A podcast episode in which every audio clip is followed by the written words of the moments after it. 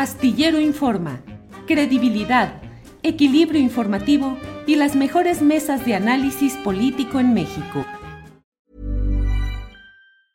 As a person with a very deep voice, I'm hired all the time for advertising campaigns. But a deep voice doesn't sell B2B, and advertising on the wrong platform doesn't sell B2B either. That's why if you're a B2B marketer, you should use LinkedIn ads. LinkedIn has the targeting capabilities to help you reach the world's largest professional audience. That's right, over 70 million decision makers all in one place. All the big wigs, then medium wigs, also small wigs who are on the path to becoming big wigs.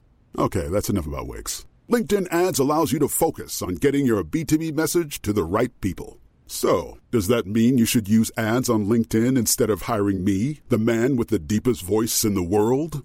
Yes. Yes, it does. Get started today and see why LinkedIn is the place to be to be. We'll even give you a $100 credit on your next campaign. Go to linkedin.com slash results to claim your credit. That's linkedin.com slash results. Terms and conditions apply. Tired of ads barging into your favorite news podcasts?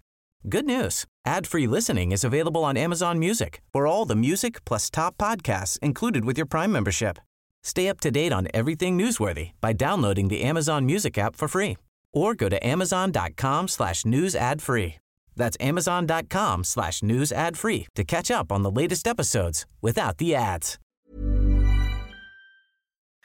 Viene, son las de la tarde en punto, las de la tarde y estamos ya en este momento en la mesa del más allá. Ana Francis Moore, te van a multar, te van a castigar. Ana Francis, buenas tardes.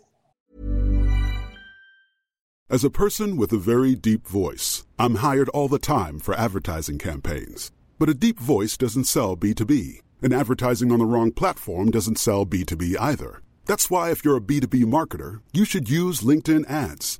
LinkedIn has the targeting capabilities to help you reach the world's largest professional audience. That's right, over 70 million decision makers all in one place. All the big wigs, then medium wigs, also small wigs who are on the path to becoming big wigs. Okay, that's enough about wigs. LinkedIn ads allows you to focus on getting your B2B message to the right people. So, does that mean you should use ads on LinkedIn instead of hiring me, the man with the deepest voice in the world? Yes. Yes, it does. Get started today and see why LinkedIn is the place to be to be. We'll even give you a $100 credit on your next campaign. Go to linkedin.com slash results to claim your credit. That's linkedin.com slash results. Terms and conditions apply. Tired of ads barging into your favorite news podcasts? Good news. Ad-free listening is available on Amazon Music for all the music plus top podcasts included with your Prime membership. Stay up to date on everything newsworthy by downloading the Amazon Music app for free or go to amazon.com slash news ad free. That's amazon.com slash news ad free to catch up on the latest episodes without the ads. Tired of ads barging into your favorite news podcasts? Good news. Ad-free listening is available on Amazon Music for all the music plus top podcasts included with your Prime membership. Stay up to date on everything newsworthy by downloading the Amazon Music app for free or go to amazon.com slash news ad free. That's amazon.com slash news ad free to catch up on the latest episodes without the ads. ¿No te encantaría tener 100 dólares extra en tu bolsillo? Haz que un experto bilingüe de TurboTax declare tus impuestos para el 31 de marzo y obtén 100 dólares de vuelta al instante. Porque no importa cuáles hayan sido tus logros del año pasado, TurboTax hace que cuenten. Obtén 100 dólares de vuelta y tus impuestos con 100% de precisión. Solo con Intuit TurboTax. Debes declarar para el 31 de marzo. Crédito solo aplicable al costo de la presentación federal con TurboTax Full Service. Oferta sujeta a cambios o cancelación en cualquier momento. Les estaba enseñando mis aretes, Julio. ¿Ya los viste? Ah, son aretes. Sí, son aretes, me los regalaron Ah. ayer. Ah, mira, nada más. Yo dije, no, pues la van a castigar o al partido. Ya ves que ahora los amlitos están súper No, ya sé, pero el arete me pareció ya un gadget super pro. Ana Francis, Horacio Franco está a las 5 de la mañana desde Corea. Horacio, buenas tardes. Buenos días, buenas madrugadas, Horacio. Para mí, buenos días. Es la hora que me levanto siempre, así que no me quejo mucho, nomás que con el jet lag estoy todavía como araña fumigada, pero estoy en, en, en, Corea del Sur, en Seúl, y estoy muy contento de estar aquí, de verdad. Me estuve, me estuve echando la horita anterior de, de, de, la entrevista con Gerardo y bueno, pues muy interesante. Híjole, está todo muy O sea, interesante. dijiste a las 4 de la mañana voy a escuchar a Julio. Y pues sí, tenía, tenía yo que ser solidario. Estoy muy entusiasta y muy solidario, muy solidario, no sí. sí toda, toda, es, son mis horas habituales, así que ni se preocupe. Yo, acuérdense que soy un, un, viejito ya, muy, muy viejito, que se levanta siempre a las cuatro, cuatro y media, hacer su, su cafecito y sus chopitas. Así que me, me, me eché en la primera hora de sillero con todo el gusto. Órale, Horacio, muchas gracias. Qué honor y qué gusto que nos vieras a esa hora. Fernando Rivera Calderón, ¿qué nos dice usted? Buenas Qué milagro, Fernando, qué milagro, ¿eh? A ver, a ver, a ver. Ay, mira, diputada, pero si a Chumarichú. Me da mucho gusto este, estar sembrando buena vibra aquí con estos seres de luz hermosos que veo cada viernes. Ya los extrañaba, amigos. Este, Julio, Horacio, el madrugador y Ana Francis, este, se les extrañaba, pero necesitaba dejar este que, que, que, mis chinos afloraran nuevamente después de tanto regaño del público. Sí, y ya, ya estoy nuevamente el mismo de siempre aquí. Eso, eso. Yo los saludo con mi tacita, que en esta ocasión es del Club Santos Laguna, porque anduve en Torreón viendo a mis familiares por allá y me regalaron, entre otras cosas, esta taza del Club Santos Laguna, que dicen que luego es el Llantos. Pero no es cierto, tiene muchos campeonatos y tiene muy buen nivel. Ana Francis Moore, ¿qué tan buena eres tú para aceptar los resultados de los juegos de azar en los que participas. ¿Eres como las tapatías que si no pierden, eh, si pierden arrebatan? ¿O cómo eres tú? ¿Aguantas vara no, en bueno, los sorteos? Soy bastante insistente y bastante persuasiva para sí. no perder. Sí, la verdad, pues, ¿no? Uh -huh. eh, pero, pero un día en una conversación con un taxista en Buenos Aires, mientras yo lloraba por desamor, y entonces le decía yo, no hay nada más desagradable que te digan que no te quieren.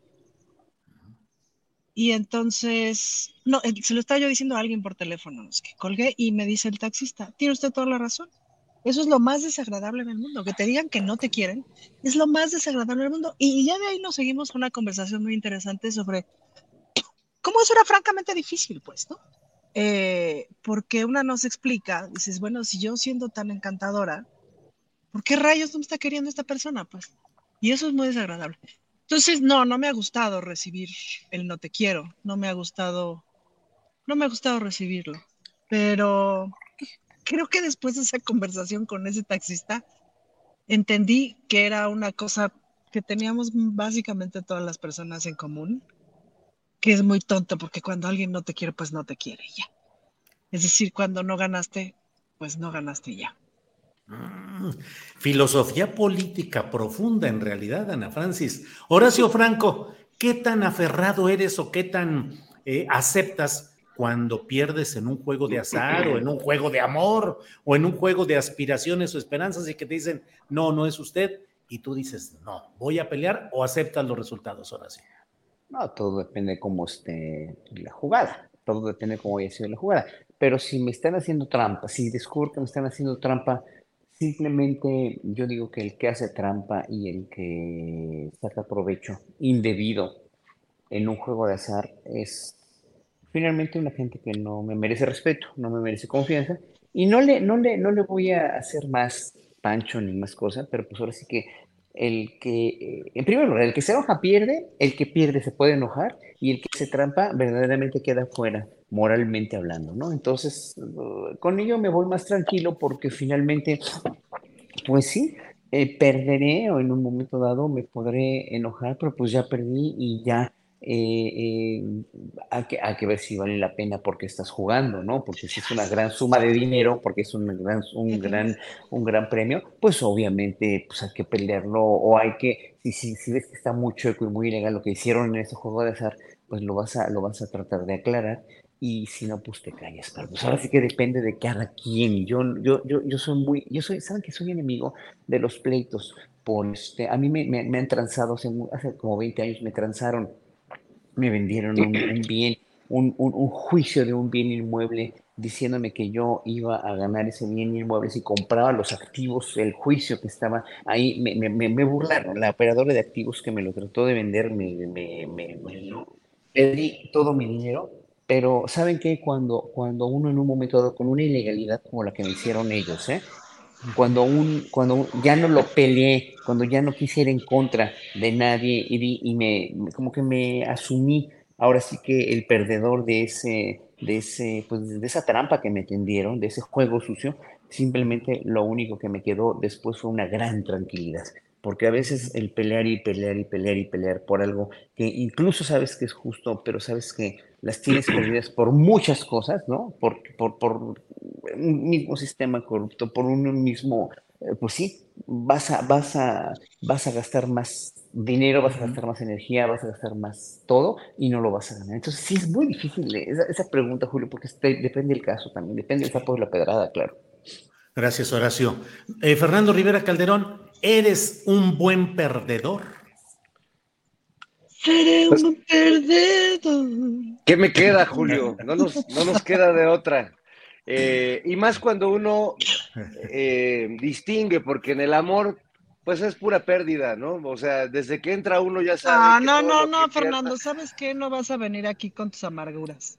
No, no, no. Eh, pero se tira para que lo levanten, Ana Francis. Obvio, Fernando, para que todo mundo. Sí, ven conmigo y aquí estamos y ya. A ver, amigos, perdón, mi, sabiduría sobre el amor no es coyuntural. estoy más allá de, lo que pasa en este momento.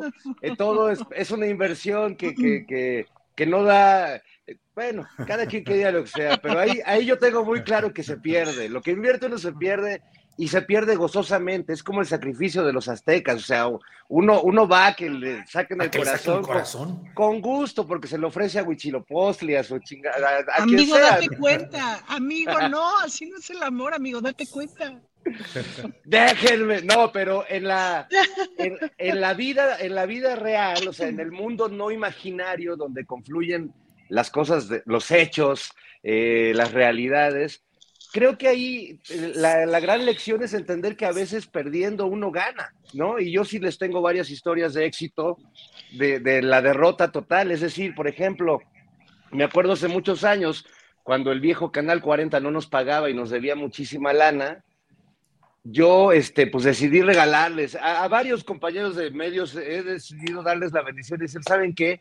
Porque mis compañeros se aventaron literalmente décadas en juicios donde pues no ganaron nada y perdieron muchísimo tiempo y perdieron, porque a veces hay que saber dejar las cosas, hay que saber perder. Este, yo creo que habría muchas batallas que, que nos daríamos cuenta que ganamos en el momento en que nos libramos de esos conflictos. Claro, eso los abogados nunca lo van a aceptar porque se quedarían sin chamba, pero es tan liberador a veces decir, tirar, tirar el, el fusil y decir, ¿saben qué?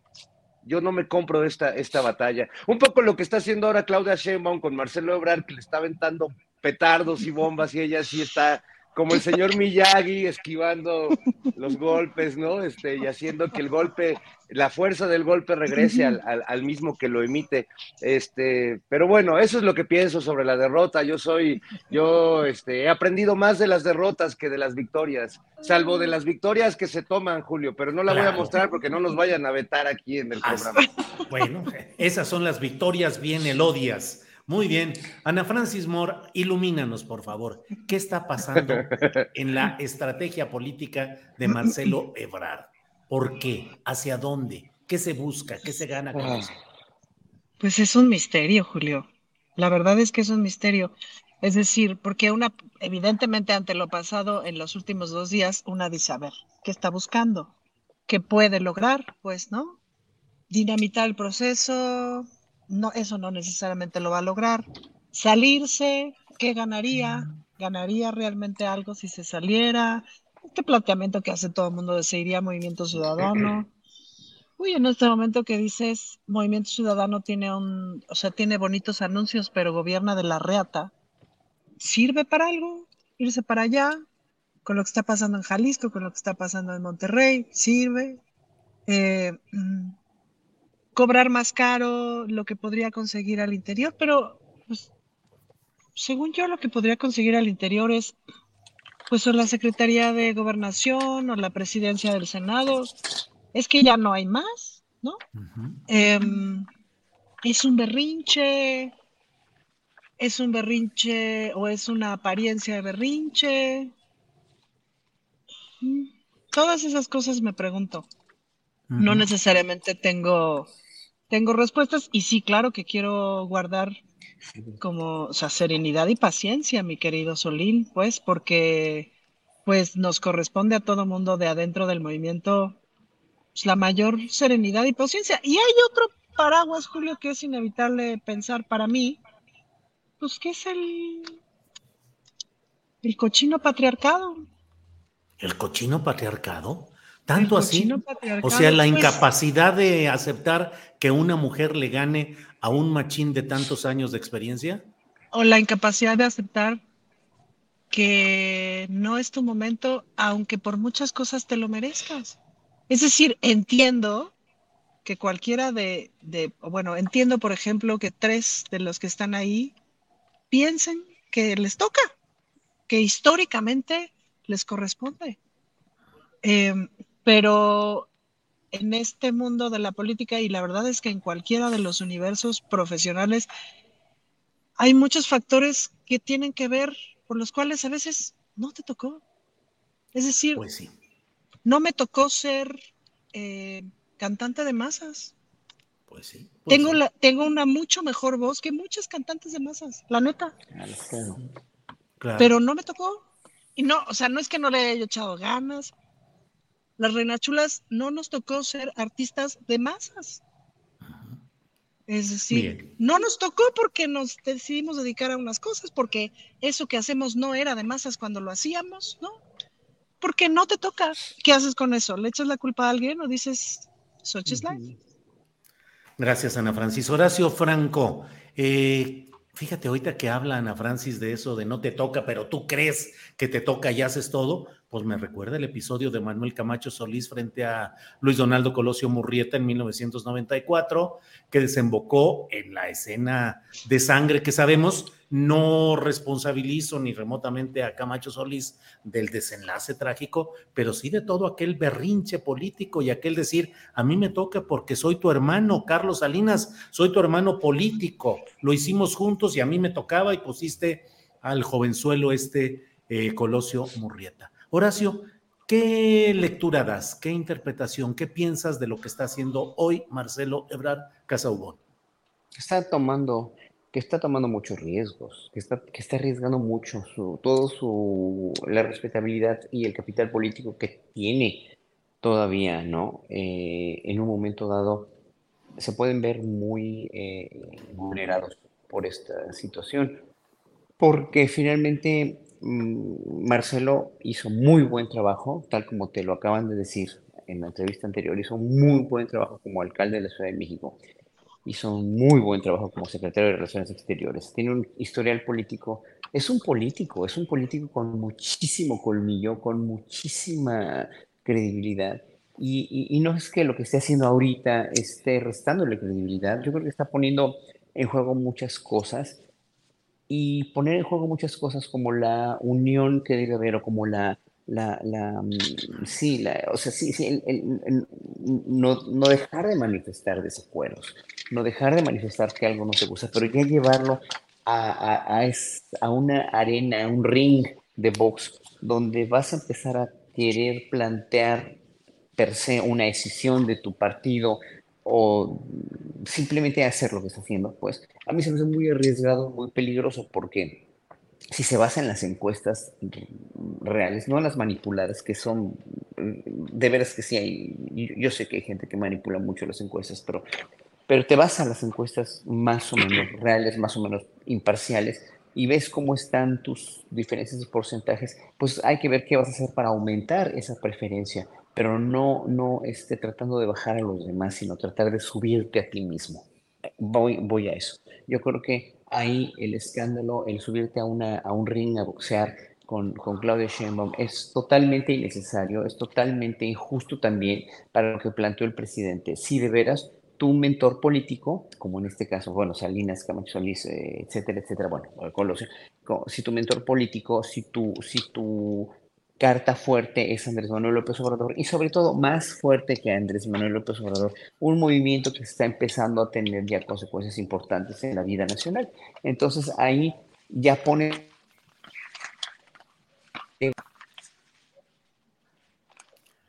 bueno, pues. Eh, Horacio, no. Horacio, sí, no seas así, Horacio. Te, te, queremos siempre, sí, no, no, no huyas. Yo creo que se quedó dormido así.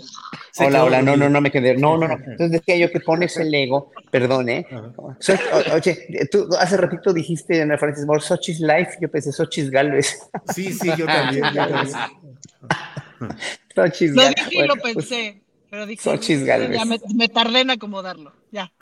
Pero bueno, entonces decía esto, que cuando el ego, el ego se antepone a todas estas cuestiones, a todas las cuestiones de ti mismo como político, cuando el ego se antepone a las cuestiones del mismo Andrés Manuel, del mismo presidente, del mismo partido, del mismo movimiento, de la misma nación, pues es ahí donde creo que tienes un poco el peligro de bajar aún más en vez de subir. Bien, Horacio, gracias. Eh, Fernando Rivera Calderón, ¿cómo ves eh, este lance político de Marcelo Ebrard? ¿Crees que pueda dañar la viabilidad electoral de la 4T en 2024? Fernando. Sí, sin duda. Este, eh, perdón, se me cayó el muñequito porque traía, estaba pensando qué, qué sería Marcelo eh, en este momento. Y me, tengo un muñequito que desde hace unas semanas le estoy viendo cara como de Marcelo, que es este mi Humpty Dumpty, miren. Tiene como la cejita alzada, se ve como medio acá, así, ¿no? Como que nos está mirando así de, arriba para abajo. Y, y, pienso en Humpty Dumpty, que es un personaje clásico pues de la tradición ahí del Reino Unido y que pues se cae del muro, por, es un fanfarrón, está ahí como fanfarroneando y tirando mala onda y de repente se cae y se rompe. Y pienso que es un poco eh, el riesgo que está tomando Marcelo Ebrard, que es como el síndrome de Anakin Skywalker, de estar ante una disyuntiva increíble porque lo está tentando el diablo, y si no el diablo, su emisario Dante, que hasta en la literatura todo corresponde, eh, pues a que, a que cometa el pecado que más le gusta al diablo, que es la soberbia, ¿no? Es decir, que no entienda la coyuntura política que estamos viviendo y que en pos de esta meritocracia machista, como bien dice Ana Francis, él siente que ya le toca, porque, pues, porque es él y porque puede ceder ante otro de los suyos, pero ¿cómo va a ceder o cómo va a ser leal ante una de ellas, no? Entonces sí me parece que hay, hay algo de machismo sin duda en, la actitud de Marcelo y de su equipo, porque además eh, en medio de estos ataques a Claudia eh, tremendos que vienen de dentro y de fuera, pues lo acabas de decir, Julio, o sea, Marcelo, pues es de algún modo un hijo político de, de Camacho Solís, de Manuel Camacho Solís, y lamentable o afortunadamente, está corriendo la misma suerte que su padre político, es decir, aspirar a la presidencia de una manera tan incisiva y de pronto tan intrusiva o, eh, no sé cómo decirlo, hasta molesta, ¿no? Como cuando, cuando un niño pide demasiado un juguete que el papá ya nada más para fregarlo le dice, ¿sabes qué? No te lo voy a comprar. Es, este, es un poco eso.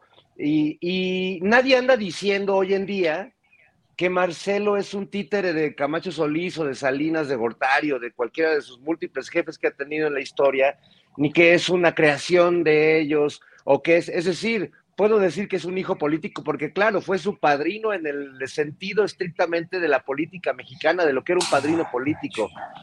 Pero nadie le niega a, Saludo, Horacio. Nadie le niega a. Horacio, cuando vayas a mentar madre, cierra tu micro. No, no, no, dije nada. Yo no dije nada. Así me dice mi hijo.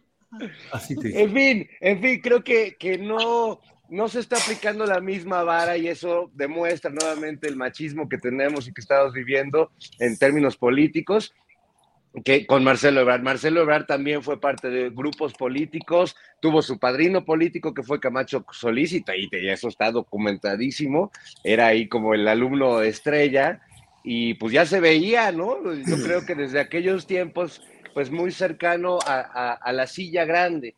Eh, creo que es una decisión bien interesante, yo le recomiendo a Marcelo que vea pues este, la guerra de las galaxias, esta debacle de Anakin Skywalker, cuando puede convertirse pues en el nuevo gran Jedi, así el iluminado, y pues la ambición lo pierde, se pierde así en, el, en, el, en la lava, en el fango de movimiento ciudadano, así se ahoga y se convierte en Darth Vader. Y ya conocemos el resto de la historia, amigos. Bien, Fernando. Ana Francis, em, diputados eh, federales de, dicen que de Morena y del Verde, dicen que van a presentar próximamente ante el INE una denuncia por el uso de recursos públicos, particularmente la Secretaría del Bienestar a nivel federal, con brigadas apoyando a Claudia Sheinbaum. Acabo de entrevistar a Javier López Casarín, que es un hombre muy cercano, un operador fáctico de, de las políticas de Marcelo Ebrard, muy cercano, y él dice, bueno, pues sí, o sea, vamos a presentar, tenemos pruebas, evidencias, documentos, grabaciones, videos, y le digo, bueno, ¿y eso qué consecuencias puede tener? Que se declare que hay delitos electorales y que se inhabilite o cancele la aspiración de Claudia Sheinbaum. Y dicen, bueno, pues no es nuestra intención, pero puede ser una consecuencia, como ya sucedió, lo dice y reitera López Casarín, en Guerrero y en Michoacán, donde fueron desmontadas las candidaturas originales que deseaba Morena. ¿Cómo ves un escenario, Ana Francis, en el que hubiera un castigo electoral y se impidiera que hubiera la aspiración de Claudia Sheinbaum? No, pues lo veo, lo veo muy complicado y muy difícil y sobre todo me preguntaría yo qué está detrás, porque digamos que ese sería un escenario eh, que difícilmente generaría la unidad necesaria para que cualquiera que represente al partido gane. Es decir, el presidente lo dijo muy claro, nos necesitamos todos, pues, ¿no? Entonces, yo espero que sea un, es decir, ojo, me parece que si hay denuncias serias, hay que hacerlas, porque, porque no se puede estar haciendo cosas ilegales. Dicho lo anterior, eh, habría que pensar muy bien en las estrategias. Hay una cosa que ocurre en el, en el mentado lofer y que yo lo veo todo el tiempo con el asunto de la violencia familiar, es que de pronto los señores les ponen 17 denuncias a las señoras para molestar, para espantar, para amedrentar, para intimidar. Este, y claro, para ellas es súper intimidante, se asustan un montón, no sé qué. Ya cuando les damos la asesoría de, a ver, tranquila. Una cosa es que presenten una denuncia y otra cosa muy distinta es que se compruebe y que se juzgue en función de lo que está puesto en la denuncia, pues, ¿no? Ese es un escenario radicalmente distinto. Pero hay una parte de la estrategia de la costumbre legal de este país, de la costumbre de la práctica jurídica, de la costumbre podrida, de lo que le toca a, a los abogados en el Poder Judicial, en lo que toca al Poder Judicial, de todo lo podrido. ¿Qué es eso? Es denunciar por que sí, porque puedo, porque intimido, porque a ver qué saco, porque a ver qué, ¿no? Entonces, eh, eh, ahí sí yo dudaría mucho de qué está detrás, Julio, porque eso no más revienta, ¿me explico? Eso no le hace bien a Morena por ningún lado. Así es.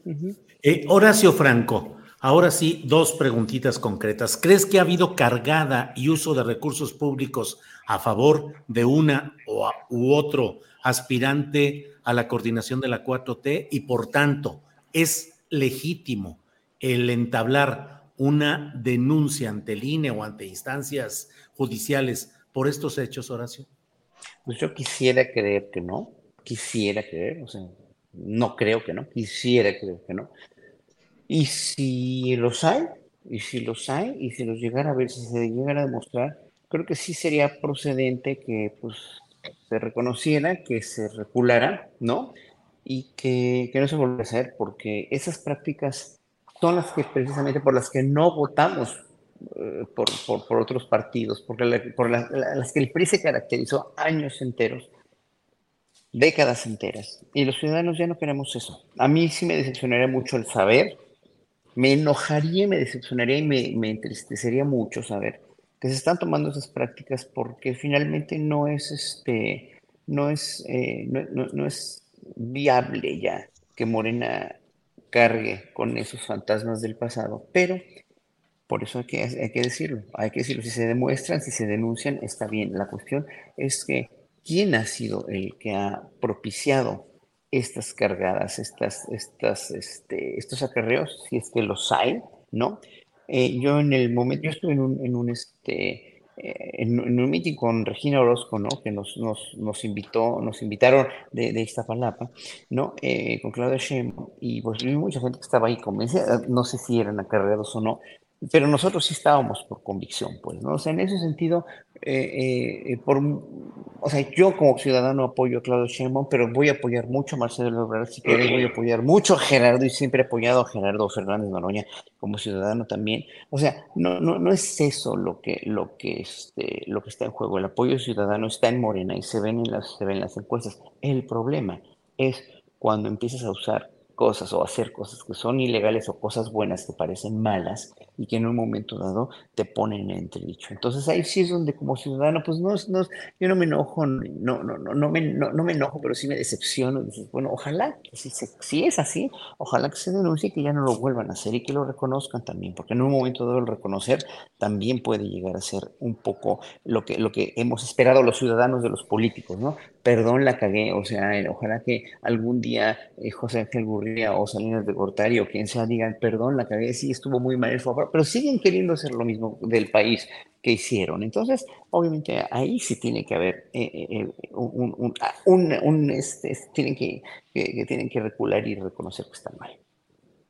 Bien, Horacio, gracias. Fernando, em, los adversarios de la continuidad de la 4T están frotándose las manos y dicen, se están matando políticamente entre ellos, eh, es la división, B, no pueden estar juntos, es el inicio de las escisiones en Morena.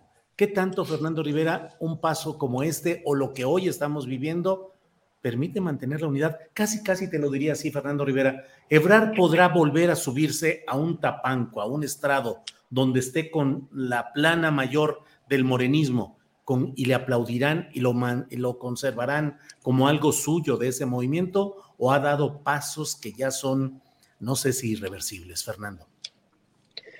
No, yo espero que no sean irreversibles por, por el bien del movimiento, porque pues al final se trata de un movimiento y es lo que creo, me, me, extraña que siendo araña, pero pues me parece que Marcelo está rompiendo con esa idea y está comprándose de una manera, no sé si consciente o inconsciente, no creo que inconsciente, el discurso de, que López Obrador es todo y de que realmente Claudia Sheinbaum es un títere del presidente y toda esta letanía que la derecha y la oposición ha venido cantando desde hace tiempo. Por eso espero que no sea irreversible, porque sí creo que ya está caminando sobre el puente, un puente que se va tambaleando, que de un lado tiene a, los del frente y a Dante diciéndoles, venga para acá, hermano, Marcelo, hermano, ya eres este, mexicano. Este, y del otro lado, pues un movimiento en el que si no hace lo que está haciendo, pues ¿A qué puede aspirar Marcelo? al Senado de la República, a una Secretaría de Estado. No creo que ya Claudia lo esté considerando en su equipo del gabinete, por lo menos el más cercano, ¿no? Eh, porque pues también se requiere lealtad para esas cosas. Es decir, Marcelo ya sabe lo que va a ganar si se porta bien. Y está jugando a portarse mal porque, bueno, ahí realmente se mueven demasiadas piezas y pues eh, adquiere una importancia que va contra todo lo que es el movimiento, porque no se trata de el personaje en sí, o sea, se trata de qué candidato puede garantizar que este proceso de transformación política, eh, judicial, eh, legislativa de este país continúe. Y, bueno, creo que ahí, pues dentro de Morena, hay, hay este, ni siquiera veo dos bandos, veo muchos bandos, pero sí siento pues que los números favorecen a Claudia desde hace mucho tiempo, o sea, que ella viene siendo la puntera, no de ahora que ya empezaron las campañas, eh, y, creo que para muchos resulta una opción verdaderamente viable de continuidad. Lo que estoy viendo ahora con Marcelo, pues es que realmente está pensando demasiado en sí mismo y poco en un movimiento, un movimiento que le tiene garantizado eh, que, que, que, siga siendo parte de la función pública y que se vaya este, entre céfiros y trinos, pero pues la neta parece que quiere irse como Muñoz Ledo, o sea, quiere seguir este el modelo de, de vamos a mentarle la madre a todos mis compañeros, porque Dante Delgado me vio bonito y, y eso me parece muy triste para todos, sobre todo para Marcelo Ebrard, sobre todo para él, porque no merece eh, un destino así. Ojalá lo, lo, lo, esté pensando. Bien. Eh, Horacio, ¿querías decir algo? No, no, no, ah. precisamente con, pero coincido, coincido, o sea, a Marcelo no le conviene este, cavar su propia tumba con nada, con nada. Ana Francis, vamos a darle un giro a, nuestra plática y dinos qué, cómo vas viendo eh, la pelea dentro del flanco del Frente Amplio por México. Hasta hace, diría, unos días parecía apabullante la marcha de la señora Xochitl Gálvez, apoyada por un conglomerado mediático empresarial que de pronto parecía que no había mayor cosa. Luego surgió Beatriz Paredes con una votación alta, eh, al menos en los términos que ellos manejaron. No vi el foro de ayer que tuvieron en Durango, pero hay quienes me dicen, es que no viste la tranquiza política que le puso Beatriz Paredes a Xochitl Galvez. Pareciera ir declinando esa posibilidad. Y bueno, hoy vi un tuit de Juan Pablo Adame, del panismo más conservador, eh, que dice que ya es tiempo de que el PAN debe tener una sola carta que sea Xochitl porque Krill le está haciendo ruido y que no, aunque el PRI tiene derecho con Beatriz Paredes, pero que el PAN tiene que cerrar filas. Pareciera que no está todo tan alineado como se veía originalmente. ¿Cómo lo ves, Ana Francis? Bueno, le agradezco que le echen emoción, ¿no?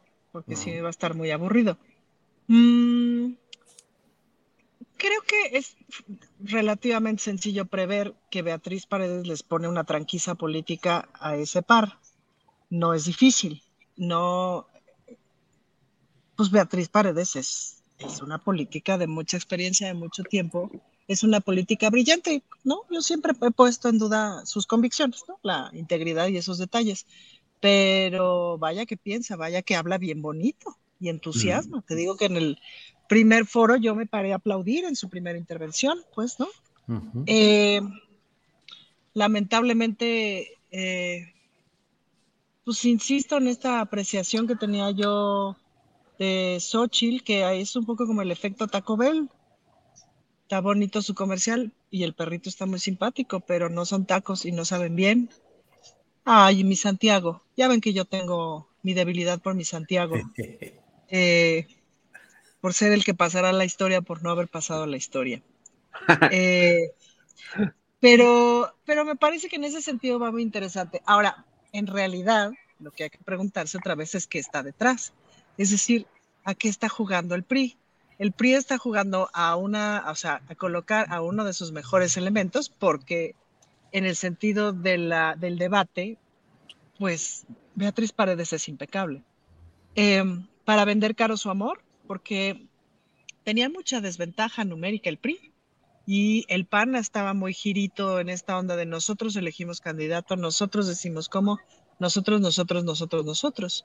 ¿Y qué pasa si el PRI aplica lo que le queda de, maquinaria, que no es menor, aplica lo que le queda de, oficio, que es bastante.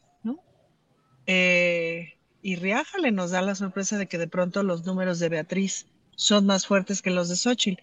De todos modos, me parece que está decidido que sea Xochitl, pero el precio que van a cobrar por eso, en términos de curules, etcétera, porque un poco como, como se ha pensado en varios espacios, es decir, eh, es probable que el, que el Congreso de la Unión en el próximo sexenio sea un espacio de mucha mayor fuerza que este.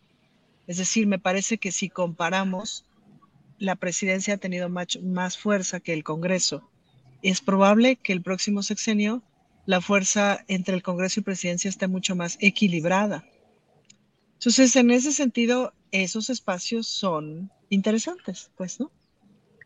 Entonces, pues, ¿qué estará vendiendo el PRI a través de Beatriz Paredes, que va a tener que pagar el PAN para imponer a su candidata?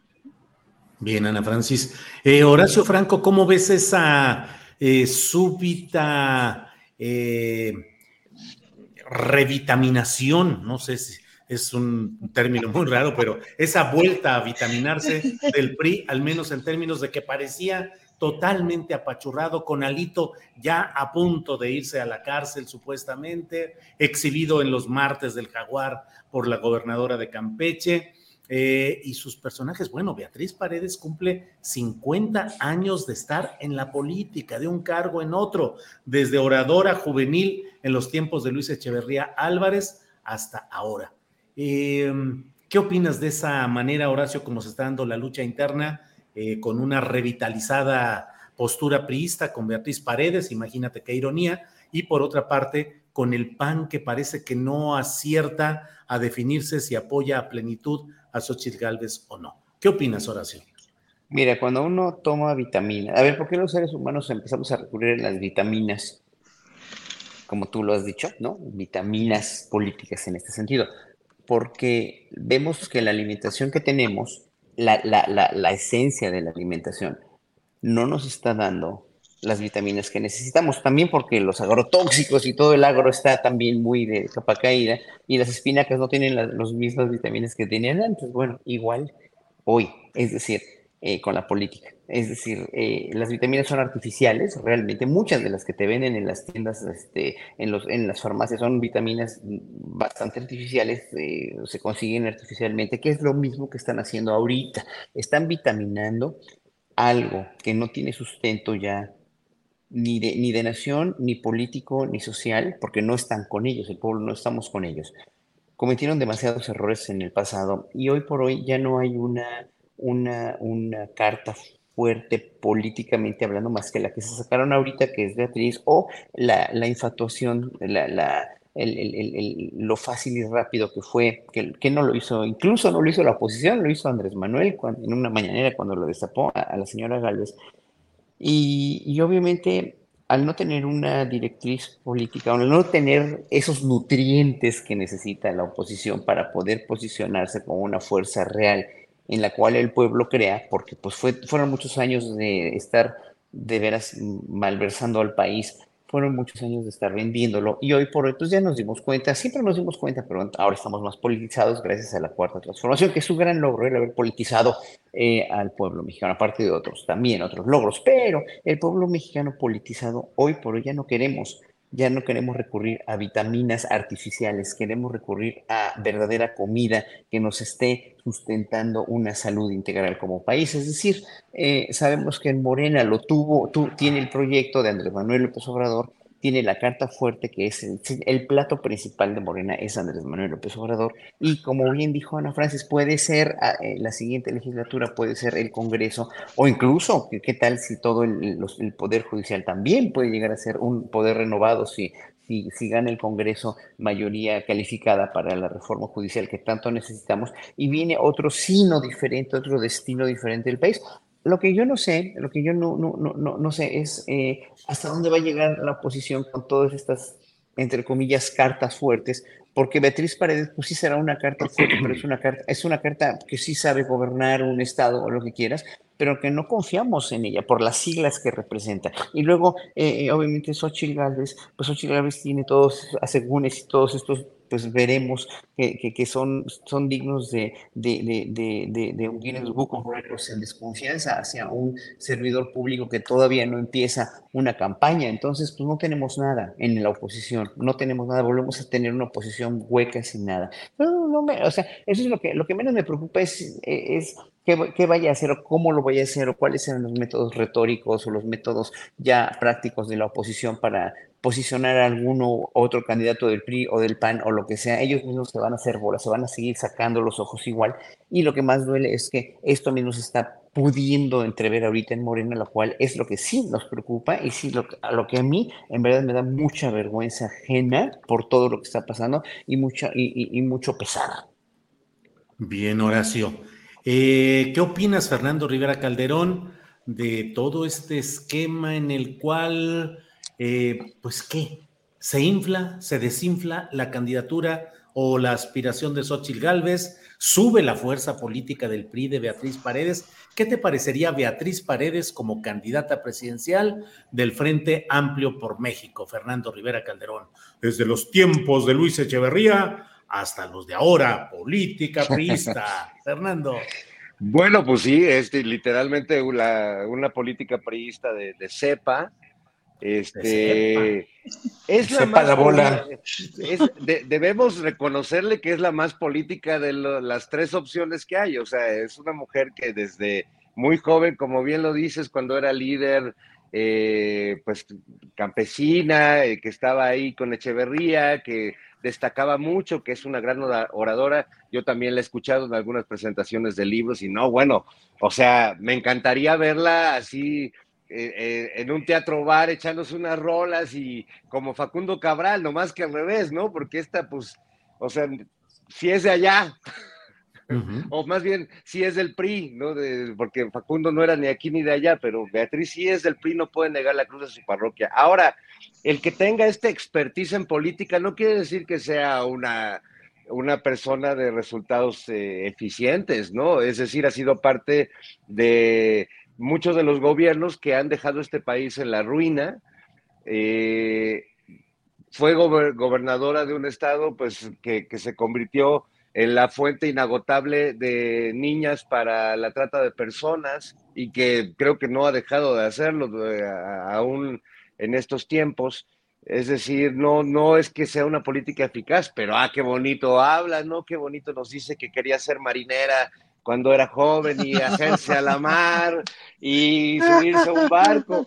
Pues vaya que se está subiendo un barcote, este, y yo creo que ella, pues también, así como Santiago Krill, pues deben tener muy claro el papel que les, que les toca jugar. Yo creo que sería mucho mejor candidata que Xochitl, eh, amigos, pero eh, Xochitl es que tienen que estarla inflando cada semana, es como, como pues no, no hay manera, ¿no? O sea, la, inflan, la inflan y todo el mundo habla de ella una semana y baja, baja, baja, y cualquier otro tema se pone por encima de, la candidata Xochitl, y de pronto, este, pues la inflan, la tratan de inflar otra vez, pero no, no veo sostenible ese asunto, ¿no? Este, tampoco veo que, que vayan a ceder todos los intereses que ya se pusieron sobre Xochitl a la figura de Beatriz Paredes que sinceramente me parece que sí tiene mucho más eh, dominio de su palabra y de su, de su voluntad política. Ahí sí, en el caso de Xochitl, sí creo que está respondiendo a muchos intereses que están poniendo toda la carne al asador por ella. Claro. o sea, ahora sí que le están metiendo mucha lana como para que la señora no responda. Y aguas cuando hay tanta lana alrededor de uno que, pues ya, sabemos lo que pasa. Te la, cobran, te la cobran. Nada es gratis en la vida. Yo tengo una pregunta, ustedes que tienen mejor memoria que yo. ¿Ustedes recuerdan algún político o política del PRI que haya salido del closet? O sea, que haya gobernado, siendo diputado, diputada, etcétera, fuera del closet. Que sabemos, pero que lo haya hecho fuera del closet. ¿Recuerdan a alguien? Porque el PRD, claro que ha habido, por supuesto de Morena, no sé si del verde, pero creo que sí. No sé si el PT, pero sospecho que sí. Pero según yo del, PRI no. Del PAN, ni, del PAN ni hablamos. ¿no? Del PAN ni hablamos, pero el PAN es de acuerdo a lo que representa, pues no sería raro. Pero en el no recuerdo a nadie. Yo tampoco, ¿eh? Yo tampoco. Pareciera que tienen prohibido salir del closet. Qué raro, ah, ¿verdad? Habiendo una enorme tendencia de versiones subterráneas, digamos, en el sentido de que incluso se hacía una mafia política de estos grupos eh, y sin embargo no, nadie ha sido capaz ahí, supongo que forma parte de la ortodoxia priista, no salir del closet, Ana Francis. Sí, nada, me preguntaba yo eso nada más. Bien, Ana Francis, em, vamos viendo ahora el tema de los libros de texto gratuito que se han convertido en una batalla política, electoral y cultural.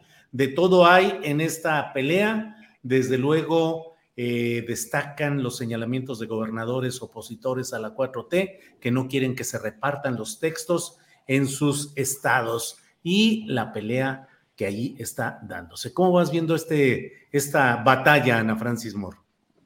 Ah, pues muy bonita, Julio, porque es otra vez como estar en la, en la época cristera, ¿no? De lo que estamos peleando.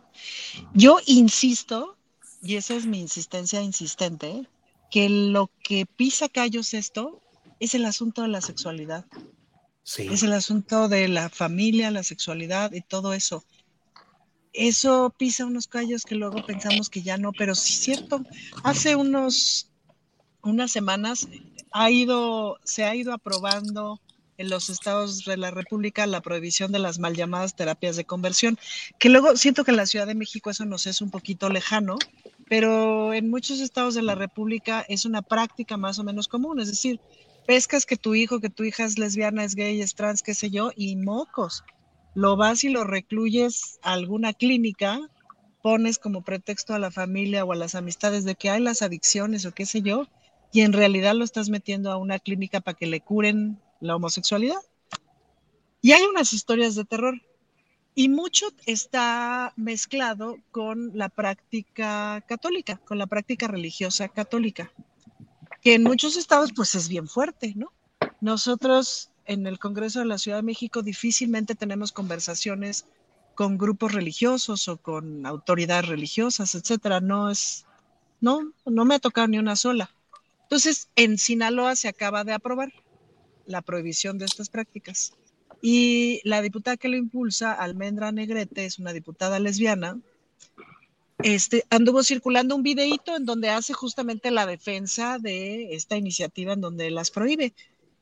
Y es una defensa entrañable en donde habla de su vivencia como católica, de su vivencia como perteneciente a las juventudes católicas de no sé qué iglesia, etcétera, etcétera, etcétera.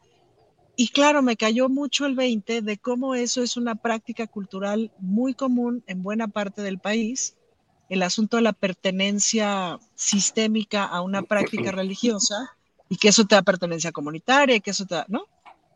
Y pues eso es bien fuerte, Julio, porque, porque eso es de lo que estamos hablando, es decir, estamos hablando de autonomía sexual, estamos hablando de eh, salud sexual para la vida saludable. De hecho, hace ratito le propuse a Hugo López Gatel que hiciéramos un foro de, para hablar de eso, de la sexualidad para la vida saludable, porque además tenemos la sexualidad atorada en este país.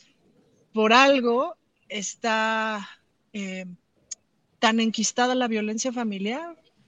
Ahí hay mucho mezclado, tenemos la sexualidad atorada. Entonces, los libros de texto están proponiendo una visión saludable de la sexualidad. Uh -huh Claro. Bien, Ana Francis. Mira, hay una respuesta a lo que preguntaste. Flaco Alonsotti dice, el diputado Benjamín Medrano del PRI Zacatecas en 2016 se declaró homosexual. Lo he buscado rápidamente en Google y efectivamente, Benjamín Medrano, diputado federal del PRI, se declaró abiertamente homosexual en la reunión de la Comisión de Puntos Constitucionales en San Lázaro, cuando se debatía el dictamen del matrimonio igualitario enviado por el presidente de la República. Eso fue en noviembre de 2016. Y en una entrevista dice, decir que soy gay es ser un político honesto, Benjamín Medrano. Así es que ahí está. Sí, y, y yo también tengo otro, un amigo, Iván Vázquez, que es eh, también funcionario del PRI, pertenece al PRI en Coahuila. Me acuerdo, sí salió de clases mucho antes que 2016, también. Yo, yo, nada más quería aprovechar la ocasión para hacer una denuncia, Julio, porque a mí en mi familia también me quiso meter una terapia de conversión, pero por Chairo. Ah, y, y una, una, terapia de conversión por ¿Cómo Chairo. era? ¿Cómo era la ¿Cómo terapia? ¿Y cómo te fue? Igual te internan como en un oceánica así y te agarran. ¿Y ver a las Raki y a Typical todos los días? Te ponen el programa de Loret Abroso todos los días, a Typical TV, estás oyendo a la Raki, así como en Naranja Mecánica te abren los ojos así para que veas esos güeyes. Y no, la verdad es que me escapé, Julio, me escapé, pero estuve a punto de, de, de que me convirtieran. Vaya, vaya, vaya. Bueno, pues vamos adelante porque ya estamos en la parte final. Nos No, quedan seis ¿por minutitos antes de despedir Canal 22, donde, eh, pero vamos ahí. Fernando Rivera Calderón, eh, postrecito, ¿de qué deseas hablar, por favor? Ay, ¿qué, qué, qué será bueno, mi querido Julio, en estos días tan, tan locochones? Bueno, no podemos dejar de lado la, el horror y la tragedia. No quiero mal viajar a nadie, pero creo que ya todos venimos mal viajados. Eh, ha habido, pues, muestras de, de una violencia inconmensurable, difícil de describir, con la que se ha lucrado políticamente de una manera muy baja, pero que tampoco podemos negar que sigue ahí, ¿no? Y lo hemos hablado en muchos programas a lo largo de estas colaboraciones que tenemos contigo, Julio, de pues los el, el México donde debatimos las políticas y que si los libros de texto están bien o están mal y que si el marxismo y esta, esta realidad del infernal, ¿no? Verdaderamente eh, que nos conecta con, con lo peor de, de, los seres humanos, que nos deja, eh, pues, como, como que nos paraliza como sociedad. Creo que por eso también eh, lastima el lucro político con estos casos, ¿no? Porque a todos nos duele, a todos nos deja eh, con, con, una sensación de impotencia, de que no hay política ni cambio político que sirva, es decir, pero también tenemos que, en, medio del horror, dimensionar las cosas y, entender que regresar a los balazos y a confrontar a los grupos delincuenciales y retroceder en eso como lo pide a gritos Xochitl Galvez, que dice que se acabaron los abrazos, o como lo dirá cualquiera de los representantes de esta oposición, es todavía peor, o sea, estamos intentando salir y no solo es una labor de las fuerzas de seguridad del Estado mexicano o del presidente de la República, hay miles de personas involucradas en que cambien las condiciones y en que estas personas sin patria, sin ley, sin conciencia, sin empatía, pues vayan siendo cada vez menos y que encuentren mejores oportunidades para estudiar, para tener una vida, para tener un trabajo. Es un tema espantoso perdón, pero no podía evitarlo, lo traigo a flor de piel y uno que es payaso y que tengo que hacer un programa de comedia donde evidentemente esos temas no caben, también hay, hay eh, uno no se puede quedar con esto en el corazón y es horror, es el horror, es el horror puro. Es el horror, vaya que hemos visto cosas y nos hemos enterado, en este caso de Lagos de Moreno particularmente, de cosas que oprimen el corazón y que hacen que uno diga, caray, ¿a qué niveles estamos llegando de deshumanización, de salvajismo, de todo esto? Horacio Franco, postrecito, por favor, dulce o amargo, como lo desees. bueno, esto, ahorita pusiste el dedo en la llaga de lo que más este, nos duele a los mexicanos, que siga siendo un país con tanta deshumanización, con tanta violencia, de, de, de resultados de una educación y de una culturización fracasada en México desde hace años.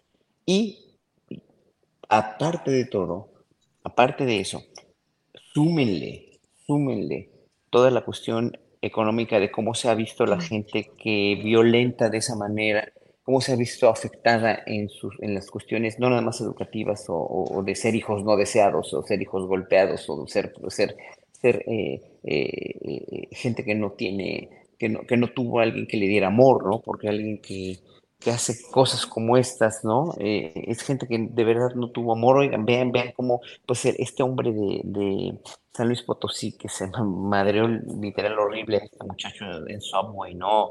Y qué bueno que ya lo detuvieron. Este hombre que, que asesina a esta muchacha de apellido Mesa, me acuerdo porque yo me apellido Mesa también.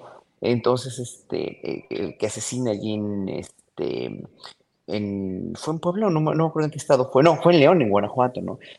Todas estas cuestiones que vemos son resultado de políticas sociales, de políticas educativas, de políticas culturales, de políticas de todo tipo, fracasadas de sexenios anteriores, porque esta gente no nació en este sexenio. Ha sido el imponer la violencia o el imponer a los hijos no deseados o el imponer el imponerse a uno mismo como sociedad. Digo, uno tiene un hijo que no desea, y pues obviamente, y precisamente por eso lo de Ana Francis, lo que acaba de, de, hablar, la cuestión del aborto es muy importante, porque no se tienen que tener hijos no deseados. Lo siento mucho por los, los católicos que expresan esto así tan vehementemente de que hay que tener los hijos que ya están gestados, pues sí, pero si no lo vas a querer y lo vas a tirar a la basura, o lo vas a maltratar o no lo, o, simplemente no le vas a dar amor, pues va a ser una persona como todas estas que están cometiendo estos asaltos, estos asesinatos. Y en fin, es una cuestión cultural, es una cuestión social, es una cuestión económica que únicamente denota el enorme y absoluto fracaso de toda la política de México los últimos 70 años. Bien, pues eh, gracias Horacio Franco. Aquí damos eh, el agradecimiento a Canal 22 que reproduce eh, a las 7 de la noche de los viernes nuestro programa. Hasta aquí llegamos. Gracias Canal 22. Ah. Bueno, Ana Francis, pues te toca el postrecito para cerrar esta transmisión, por favor. Pues yo digo, ante, ante el horror, la construcción, amigos. La construcción de paz por todos lados y todo lo que se pueda. Entonces, te les tengo tres anuncios. El primero es que en mi módulo legislativo en Casa Libertad tenemos un club de lectura para personas mayores los martes y los viernes de 5 a 7. Se pone muy bonito porque se hacen lecturas muy lindas, se discuten, se ven películas, etcétera. Entonces, adultos, personas adultas mayores por Coyoacán, júntense porque se la pasan bien. Luego, otro anuncio. Estamos haciendo el 30 de agosto un taller de entender qué rayos hace el SAT con nuestra vida para artistas. Entonces, eh, es un taller que va a ocurrir el 30 de agosto de 5 a 7, en donde podemos entender cosas tan complejas como cómo se maneja lo que hemos llamado industrias culturales, hasta por qué rayos no sé ni hacer mi recibo. Entonces, dirigido a artistas específicamente con el SAT. Y em, pues volverles a invitar al foro del domingo. Estamos en la construcción del proyecto de nación y este domingo por medio de las redes del Instituto Nacional de Formación Política de Morena, INFP, eh, se estará transmitiendo un foro que se llama Construyendo la Revolución desde el Amor, la Sexualidad y la Diversidad. Así que va a estar bueno, buenísimo, buenísimo, buenísimo. Así, le hemos trabajado muchísimo y ya me estoy saboreando, va a estar muy bueno. Bueno, pues muchas gracias a los tres por estar en esta mesa del más allá. Horacio Franco, gracias por la desmañanada, gracias por ver el programa desde el principio y gracias por estar desde Seúl, Corea. Gracias, Horacio. y, además, ahorita nos vamos a echar una, una buena lavada de ropa. O sea, que, aquí estoy en la lavandería, vean. Es que me, puse en la lavandería, espérate, ¿dónde están las lavadoras que no salieron? Mira qué bonitas lavadoras tienes. Acá y acá, acá la ciudad. se ven muy Sí, no, está muy bonita la ciudad. Aprovecha y lava tu ropa, que se ven buenas esas lavadoras, Horacio. Sí, Así es, sí, está muy llevado ropa para lavar. Me hubiera yo traído más ropa que lavar. Bueno, pues ya, ya lavamos aquí, ya lavamos en esta lavandería. Ya lavamos en este más allá. Un saludo desde acá a todos. Gracias, Horacio. Fernando Rivera, gracias. Buenas tardes. Gracias, amigos. Los quiero. Hasta la próxima semana. Ana Francis, gracias. Hasta luego. Adiós. gracias. amigos. Bye. Para que te enteres del próximo noticiero, suscríbete y dale follow en Apple, Spotify, Amazon Music, Google o donde sea que escuches podcast. Te invitamos a visitar nuestra página julioastillero.com.